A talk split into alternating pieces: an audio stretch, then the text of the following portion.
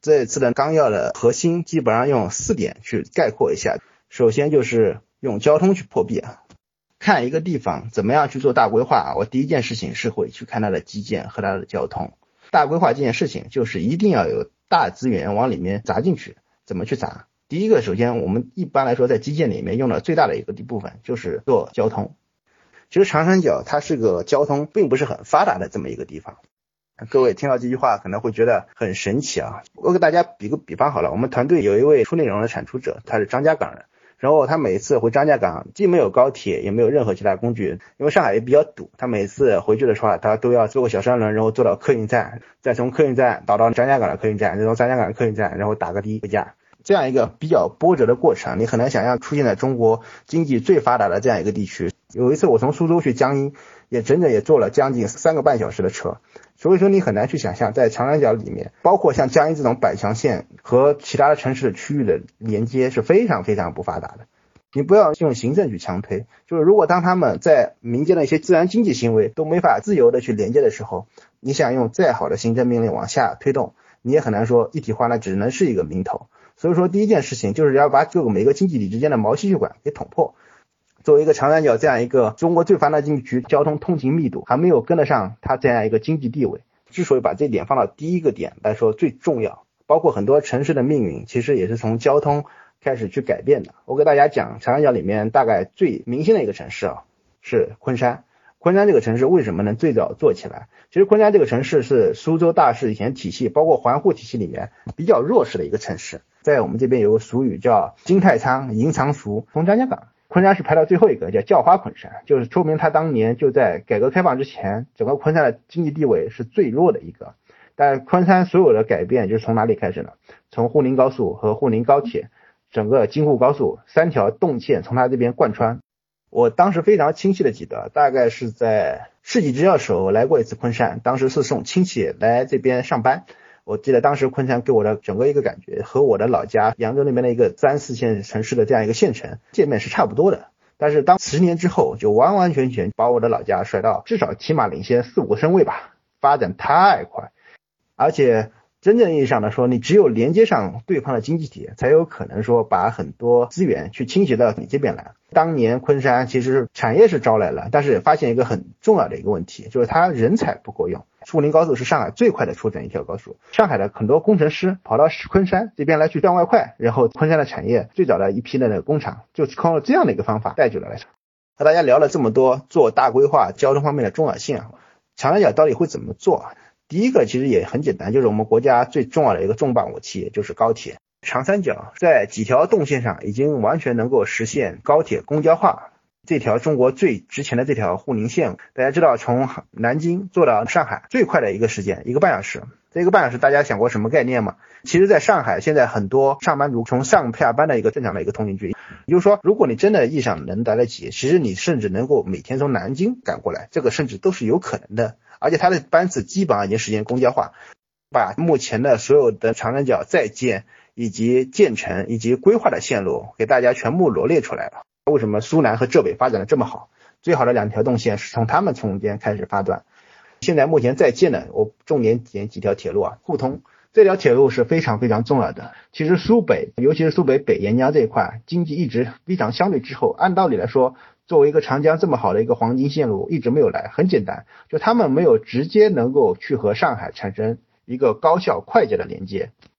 最典型的就是南通这条高铁的通车之后，对南通来说，整个命运将会真正彻底意义上的改变。如果从上海去南通的话，不出意外，正常我的通勤时间起码是两到三个小时，两条过江通道不出意外都会堵车。而且很多时候没有大家想象那么近。如果你是从苏东大桥过的话，你基本上要走完苏州全境，然后才能去到南通。这样很多的无谓的通勤都会在这样一个经济动线中被消耗掉。也就是说，这条铁路通了之后，整个一个苏北的力量就直接能够贯穿到上海来。然后我们看一下，还有芜沪苏那条高铁也是很有意思的，就是上海周围有一些和它明明距离很近，但其实说没有很快捷的。如果没有这条高铁，其实湖州去到上海也是不太方便的。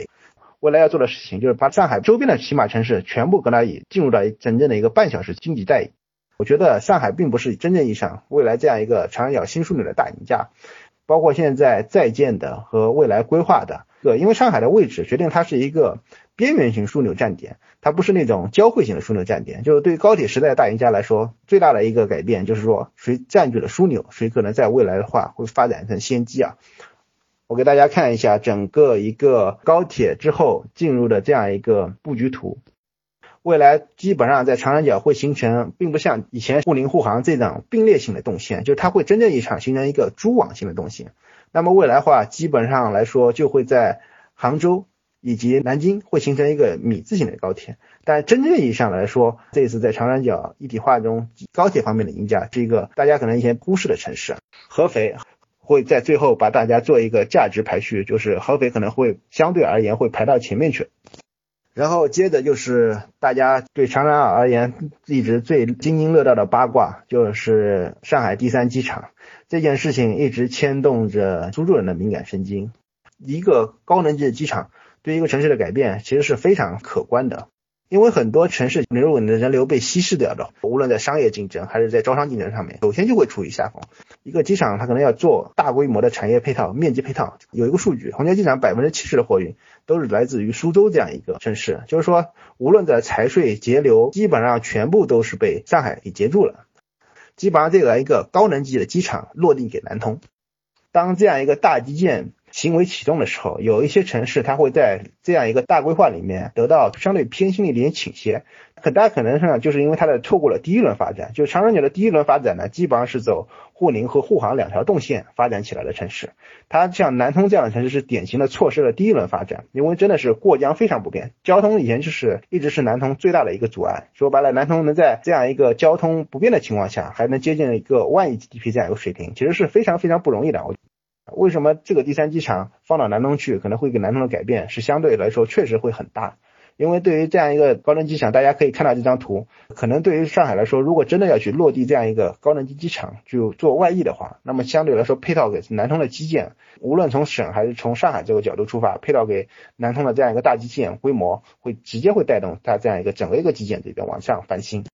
从产业经济联动的角度啊，就是真正意义上，我觉得对房地产最有直接刺激意义的就是轨交。也就是和上海真正意义上的轨道交通，比如像花桥这样的地方，真正意义上有轨道去和上海连接的地方，真正意义上能把环沪未来现真正变成现货，真正意义上的变成上海的一个飞地，变成拉进来的这样一个板块，而不是说可能去打着这样的概念，说我能多少多少时到上海，这件事情上其实都是坑盘，一定要有这样一个事情去落地。最典型的来说就是 S 一这条线路，大概差不多已经规划了七年，直到去年才跟着真正意义上的落地动工。见着这次长三角一体化，把这样一个东风给落下来，包括未来还有太仓，还有嘉善，嘉善呢是可能是采用那种轻轨式进行衔接，太仓也是有可能。看了一下，太仓和嘉定北的那个线路大概不超过二十公里，目前是有规划，但是没有明确放出来。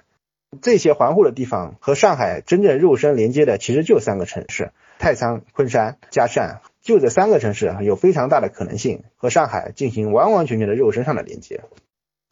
而对上海而言，未来会真正意义上的形成一个从苏北到浙南的整个一个经济全线贯通，两条沪宁线到沪杭线会进一步的加固，可能未来对他们来说不仅仅使用一个高铁，而是可能像 S 一这样的轨交轨道线路，或者说轻轨这样一个线路重新进行一个加固。基本上来说，当你把整个一个区域的毛细血管给打通之后，下面的一个事情就很简单，怎么样用产业去整合？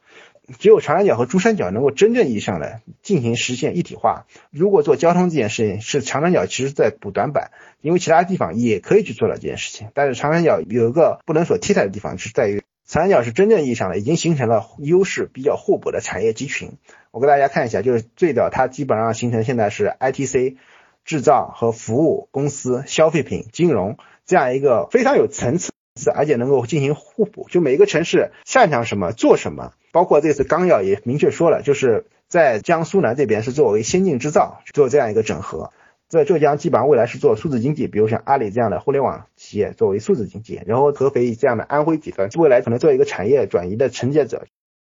上海为综合性驱动领头，然后两端。开始做差异化发力，然后最后安徽做一个承接，就是说有这样的一个区别的时候，基本上整个长三角的产业层次就会分明。而且这次纲要也把这个事情明确讲了，大家要错位发展，而不是互相之间浪费资源进行竞争。